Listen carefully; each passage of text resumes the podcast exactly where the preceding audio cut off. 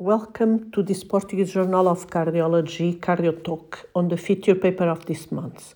My name is Candida Fonseca and I am a senior internist and cardiologist, head of heart failure clinic of Hospital São Francisco Xavier and professor of medicine of Nova Medical School, Faculdade de Ciências Médicas, Universidade Nova de Lisboa. Today, we will talk about recent news on heart failure with reduced ejection fraction treatment, HFrEF based on the featured paper of September 2021.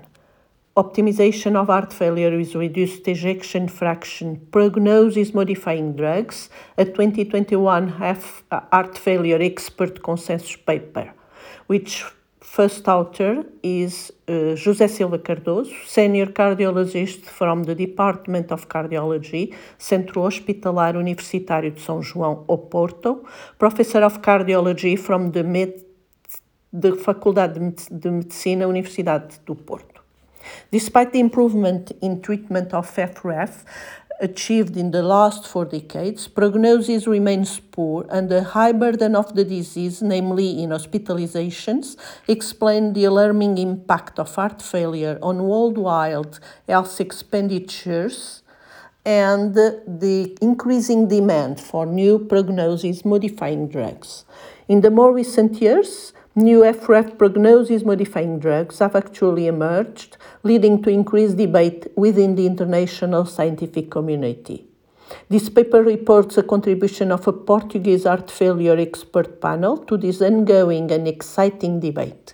The current consensual four pillars of our HFrEF treatment, the so-called the Fantastic Four, are nowadays sacubitril valsartan, beta blockers, mineralocorticoid receptor antagonists, and sodium glucose cotransporter 2 inhibitors, SGLT2 inhibitors. The question is which drug to use first, in which patient, in what sequence to introduce the subsequent drug, and how fast to initiate and to titrate them.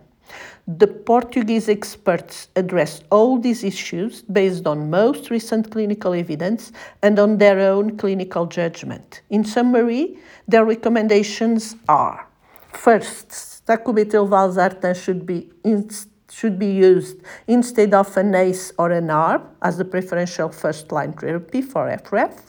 Two, the four foundational HFrEF drugs are ARNI, sacubitril valsartan, beta blocker, MRA, and SGLT2 inhibitors, regardless of the presence of diabetes.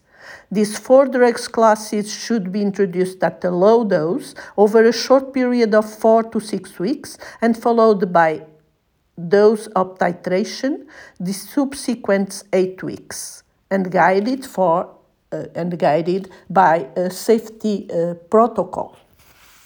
Evidence is discussed in detail, as well as, as well as different sequences of the four prognosis modifying drugs recently published, has international consensus or revisited guidelines. An important safety monitoring protocol is recommended to ensure rapid treatment uh, initiation and up titration I do believe that recommendation of the Portuguese heart failure expert panel do add to this burning international debate. Don't miss this interesting paper.